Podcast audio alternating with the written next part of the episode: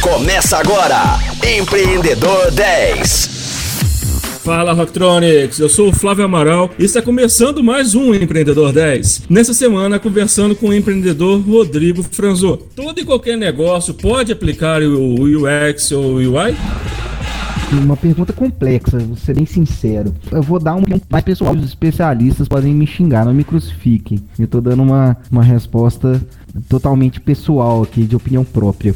E o X e o Y normalmente eles são utilizados em questões mais online, né? Experiência e interatividade do usuário ali com o seu produto, ali normalmente na internet ou no aplicativo, enfim, no seu celular, né? Na ponta do seu dedo. Só que eu acredito que sim, cara, a gente pode trabalhar a usabilidade e a experiência do cliente até em negócios offline. Se você parar para pensar, é, um, um, cliente de um restaurante, você pode ver como que está sendo ali a experiência dele no dia a dia no seu restaurante, começar a traquear isso, documentar como está sendo essa experiência e começar a tentar otimizar e melhorar a experiência do seu cliente, né? Então, por exemplo, lá no meu coworking tem um, restaurante que chama Cozinha Trop, que a gente conversa muito sobre isso, como transformar a experiência do consumidor no restaurante magnífica, assim, uma experiência que ele nunca vai esquecer, né? E a gente sempre discute muito sobre isso, como que a gente pode inovar na experiência do usuário ali naquele momento, né? Então, é, isso aí é uma forma de se trabalhar o UX do lugar, né? E a interatividade é a mesma coisa, né? A gente pode pensar que a interatividade é muito do usuário ali no seu, no seu aplicativo, no seu website, enfim. É, mas se a gente parar para pensar, a gente pode pensar na, na interatividade do seu cliente, por exemplo, num restaurante também. A gente pode facilitar ali, a interação do seu cliente com o seu escritório de outras maneiras. Então, a partir do momento que você facilita uma forma dele pagar a conta, a partir do momento que você consegue de alguma forma pegar os dados daquele cliente, a partir do momento que você tem um relacionamento de retenção daquele cliente, você tem um relacionamento a longo prazo para ele ter um lifetime velho, que, que gente, o lifetime velho é o tempo que é o, é o dinheiro que aquele usuário gasta com você ao longo do tempo, para você fazer ele voltar mais vezes no seu restaurante. Enfim, tudo isso a gente pode pensar através da experiência do usuário e da interação do usuário junto ao seu negócio, né? Normalmente é utilizado mais para empresas com base tecnológica, né? Mas a gente, a gente pode levar todos os conceitos para qualquer tipo de empresa, sem dúvida alguma, assim a experiência do usuário e a interatividade do usuário hoje são extremamente indispensáveis para você conseguir uma retenção é, legal dos seus clientes, para você conseguir uma fidelidade boa dos seus clientes, né? Então, eu tenho, se eu perguntar para você agora, Flávio, se tem algum restaurante que você costuma ir mais vezes ou menos vezes? Com certeza absoluta que eu valorizo muito aqueles restaurantes que têm uma boa experiência, que me, que me fazem trazer boas recordações. É, exatamente. Então, provavelmente esses restaurantes, quando você foi, você teve boas experiências. Por exemplo, se você tivesse um problema na hora de pagar a sua conta, e a conta viesse errada, ou se quando você entrasse tivesse uma goteira em cima da sua cabeça, ou se para pedir uma comida você tivesse muita dificuldade porque garçom nenhum viesse te pedir. Provavelmente você não ia querer mais voltar nesse restaurante, né? Então, quando a gente vai em restaurantes, a gente vai não necessariamente restaurante. tem vários mercados de Belo Horizonte que a gente tem que tirar o chapéu para eles, porque dá uma experiência, o Super por exemplo, dá uma experiência maravilhosa quando você vai comprar.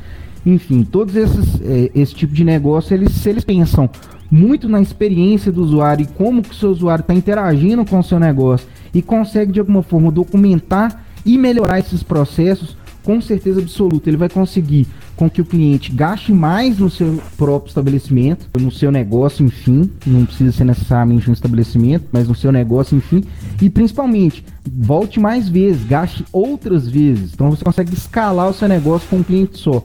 Se você gasta um dinheiro absurdo para adquirir um cliente, que é o que a gente chama de CAC, né, que é o custo de aquisição de cliente, porque você gasta uma verba de marketing que você dividindo pelo número de clientes ali que você conseguiu com aquela verba de marketing, dá seu custo de aquisição de cliente, né, por cliente.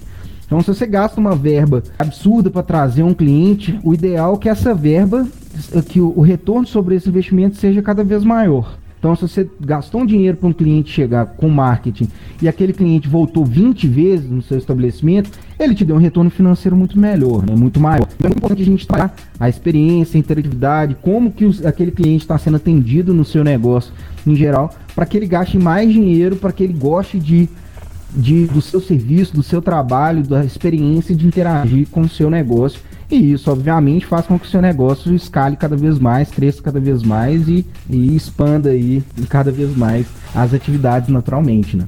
É, eu vou até aproveitar o seu gancho e compartilhar dois exemplos que eu acho que com certeza você já conhece. Um deles é o fast food, Bob's, McDonald's, Burger King. É, nesses fast foods, nós temos um tempo de relacionamento com o atendente de poucos segundos ou minutos, né? E ele precisa gerar uma experiência positiva a gente. Muitas das vezes tem uma técnica por trás ali para poder você ter uma experiência positiva dentro desses fast foods. E em contrapartida, que a gente observa muito no varejo, né, que são os, alguns vendedores que, para negociar preço, eles estão dispostos, eles têm conhecimento, eles sabem a margem que eles podem transitar ali para negociação de preço, mas muitas das vezes não tem um conhecimento técnico. Então você vai em um varejo que tenha um, um, um atendente, um vendedor que tenha esse conhecimento técnico e que ele transmita essa confiança para você, ele te conquista. Às vezes você acaba pagando um pouco mais caro por isso, por essa, por essa experiência positiva. É, sim, com certeza. É, até que a parte da negociação do vendedor com você já vai mais para técnicas de copywriting, que a gente chama, que são gatilhos mentais. Que é quando o vendedor pergunta para você: Ah, você gostou dessa camisa? Fala, gostei. Você vai pagar no crédito ou no débito? Que ele já te dá só duas opções. São gatilhos mentais. Né? É, mas quando você vai, por exemplo, na loja, era muito famosa por isso, a Zump, por exemplo. Você chega na Zump, vem uma pessoa te serve um café, aí você vai lá, vem uma pessoa depois te dá uma toalha para você poder, sei lá para que que servia aquela toalha. Enfim, eles querem te deixar uma experiência. Quem tem feito muito isso é o posto Ipiranga. Você chega, já chega um, um, um camarada na sua janela, te oferece um café. Isso tudo faz parte da experiência do seu cliente, né? Então aí sim a gente pode tratar. A parte do fast food, com certeza absoluta, foi quando ele foi inventado alguém de alguma forma, não sei nem se, se conscientemente aplicou aí alguma técnica de design thinking, porque o fast food ele nasceu exatamente para você poder comer o mais rápido possível da melhor forma possível. Né? Então você come um sanduíche maravilhoso, muito rápido, você come rapidinho, você você gasta pouco dinheiro e se satisfaz ali muito rápido. E provavelmente naquele período eles perceberam que as pessoas é, gostariam de simplesmente dirigir dentro do fast food dirigir, é, comprar comida ali rapidamente e continuar a vida dela normal, né? Então isso aí de fato pode ser tanto um aumento na taxa de conversão, digamos assim, né? Porque talvez tivessem muitos clientes desistindo de comprar pela demora, quanto na experiência, sim, na interação do cliente com, com o restaurante. Ótimos exemplos que você deu, Flávio.